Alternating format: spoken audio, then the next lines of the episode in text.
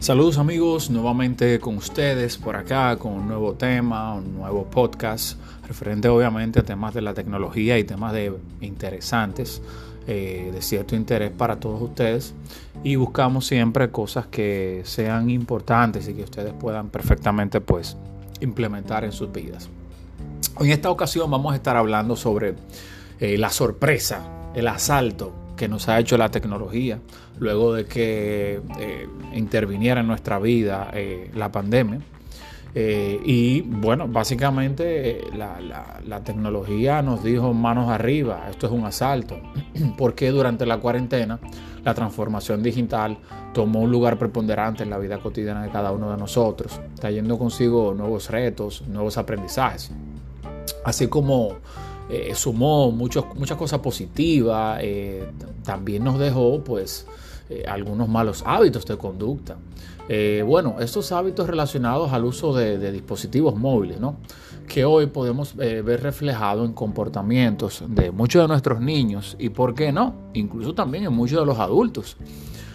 Pues lejos de la, de la expectativa pesimista que proyectaron los principales fabricantes de tecnología, que en aquel momento decían que todo se iba a ir eh, al caño, como dicen los españoles, la gente se, volcó al consumo, a adquirir dispositivos móviles, compraron aspiradoras, tabletas, laptops, etcétera, entre otras cosas. Sin, sin hablar del boom eh, del consumo de servicios digitales, eh, como por ejemplo las suscripciones de Netflix, YouTube, Premium, Disney Plus, entre otros. Eh, que también impactaron en nuestra conducta eh, eh, y en nuestra interacción diaria con algunas de las transacciones normales que hacemos, ¿no? y ahí intervienen otras aplicaciones. Miren, desde el pago con los bancos vía Internet Banking, de las aplicaciones de los diferentes bancos, ahí vemos también el tema de, Uber, de Didi, InDrive, esas aplicaciones de, de transporte, ¿no? De personas. Eh, que vinieran a sustituir eh, de alguna forma pues el transporte incluso en el vehículo propio. Muchos de nosotros preferimos a veces transportarnos por los tapones o lo que sea con nuestras empresas. Y ahí también la forma de hacer los pedidos de comida, o sea, con pedidos ya, con Hugo, con Globo en ese momento que estaba disponible. O sea, que ah, cambió eh, algunos de los hábitos normales que usamos para la tecnología. Eh, todos estos servicios eh, buscaban, obviamente, hacernos esperar menos, porque la, oferta de valor es que lo que sea que tú hagas a través de estos aplicativos te va a llegar más rápido. Y esto es una de las cosas que ha venido a romper con, con muchas de las cosas que, nosotros hacíamos de otra manera antes. Eh, pero sin embargo, todo esto impactó de manera importante en los niños, en los más pequeños que también tuvieron que aprender a, convivir en esta situación eh, y a, usar los dispositivos electrónicos. Eh, los padres se han visto en la obligación de entender los nuevos códigos, de entenderlos eh, y aprender de estos tecnicismos para poder comprender a sus hijos y educarlos en consecuencia en estos tiempos.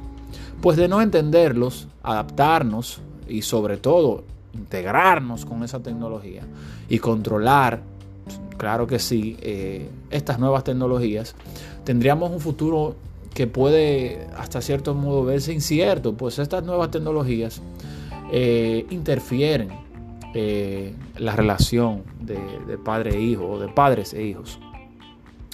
Ya que todos sabemos que estos contenidos, eh, sean juegos, sean eh, redes sociales o sea cualquier otro YouTube en este caso, pueden disociar el orden de la mente de los niños y lograr en ocasiones desplazar incluso hasta la figura materna o paterna, teniendo preponderancia en sus decisiones eh, lo que ven en, estos, en estos medios.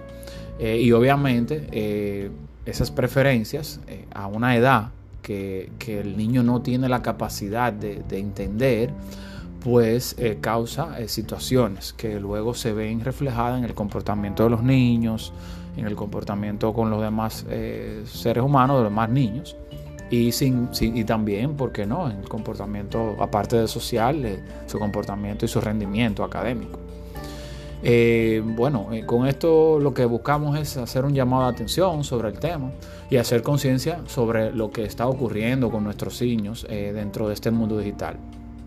Hemos querido hablar brevemente sobre algunas recomendaciones en un lenguaje llano y siempre sobre algunos temas importantes que eh, puede ayudar a los padres a interpretar estas cosas de manera más, más, más detallada y tener sobre todo mayor control sobre sus niños y sobre esos dispositivos. Los hábitos que hemos desarrollado eh, con el uso de estos dispositivos eh, es donde podemos identificar que el uso realmente genera cierto nivel de enganche y de ansiedad a los niños generándole un diseño que ellos no pueden controlar muchas veces de usar eh, estos equipos. Y es porque genera dopamina, genera eh, el, juego, ganar en el juego, eh, le genera esa, esa, ese bienestar interno. O recibir un like, o ver un video de YouTube con algo que a ellos les gusta, ver videos coloridos para niños pequeños dándole un sentimiento de felicidad momentánea que realmente los mantiene enganchados. Eh, según recomendaciones de expertos, los niños que mm, usan este tipo de dispositivos no deberían prolongar su uso por más de dos horas al día. Eh, y eso es bastante difícil de conseguir en estos momentos. Eh, es importante que sean instalados de forma correcta. alguna aplicación como la es Family Link de Google que permite controlar el uso del dispositivo eh, pues muchos niños burlan estas restricciones porque son muy hábiles, ¿no? son muy creativos, los muchachos se dan cuenta y le buscan la forma. Eh, y la recomendación de una aplicación eh, aparte de esta, en YouTube por ejemplo, es YouTube Kids porque ahí se filtra la, la información que los niños a lo cual pueden acceder. Eh, aparte de estas dos aplicaciones, es necesario cambiar algunos eh, en, nuestros dispositivos, por ejemplo en la casa, en la televisión, es bueno eh, colocarle una contraseña al YouTube para que al YouTube normal los chicos no puedan tener acceso a entrar, sino que tengan acceso por el YouTube Kids. Y en Netflix también es bueno que las cuentas de los adultos tengan contraseñas, que es muy fácil de usar o de instalar, para que así ellos solamente tengan acceso a su eh, Netflix. Y este Netflix o este de Disney, o hay muchas personas que tienen HBO también, debería de tener una contraseña y un usuario para ellos. Eh, y a ese usuario deben de aplicarle los filtros de la edad, que todos esos aplicativos permiten eh, colocarle la edad de los niños. ¿Por qué esto? Ustedes dirán, bueno, pero eso ya es mucho, de repente ya yo no sé cómo hacerlo. Hay un millón de páginas donde explican hacer este tipo de cosas. Realmente también el YouTube es bueno ponerle la restricción eh, al YouTube normal, porque es que, señores, el YouTube, las redes sociales se alimentan de lo que usted tiene en su dispositivo, lo que tú ves. Y lo que ve un adulto, a lo que tiene un acceso un adulto, no necesariamente tiene que tener un acceso un niño. Entonces, el contenido que YouTube te va a mostrar de primera mano, que te va a dar un preview de primera mano, son contenidos de relacionados a, tus hábitos de búsqueda. Entonces muchas veces eso se ve impactado de lo que tenemos en nuestra galería de imágenes de Google Pictures eh, o Google Image. Todas las fotos que ustedes guardan, ustedes le dan el consentimiento a Google para que Google guarde eh, y pueda usar su inteligencia artificial y tomar información sobre lo que usted tiene ahí y mostrarte contenido referente a eso posteriormente. Igual Facebook, eh, igual WhatsApp, o sea, las conversaciones que tenemos, la información que hablamos y conversamos, el algoritmo de Google puede tomar esa información para ofrecerte contenido, para ofrecerte búsquedas y todo eso va a venir sobre todo lo que nos comparten. Muchas veces tenemos grupos de WhatsApp los hombres por a veces, a veces tenemos grupos de WhatsApp donde se comparte contenido que no es apropiado para niños. Todo eso el algoritmo lo toma y te ofrece contenido que no está preparado ni pensado para niños. Eh, ahí voy con el tema de los dispositivos. Es bueno también que los dispositivos pues tengan eh, una contraseña eh, y tengan acceso a una plataforma, a un usuario que sea específico para los niños, para que ellos no tengan acceso a la biblioteca de imágenes, porque hay muchas veces que le pasamos el teléfono y ciertamente el niño tiene acceso a todo y eso está mal. El niño debe tener un área o un entorno restringido dentro del dispositivo para que así pueda pues manejarse en ese entorno solamente.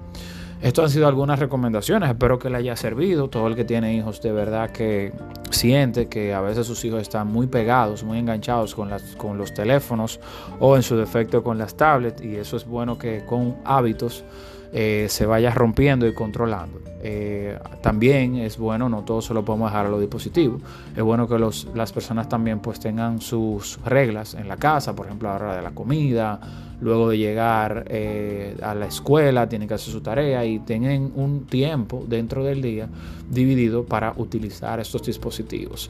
Y así cuando estén en familia, cuando tengan un tiempo para compartir juntos, tanto los padres como los hijos tienen ciertas limitaciones. Bueno, eso es todo, aquí lo dejamos y cualquier cosa, estamos en las redes sociales como Castro Rilke y por ahí pueden escribirnos y estar en contacto con nosotros. Gracias.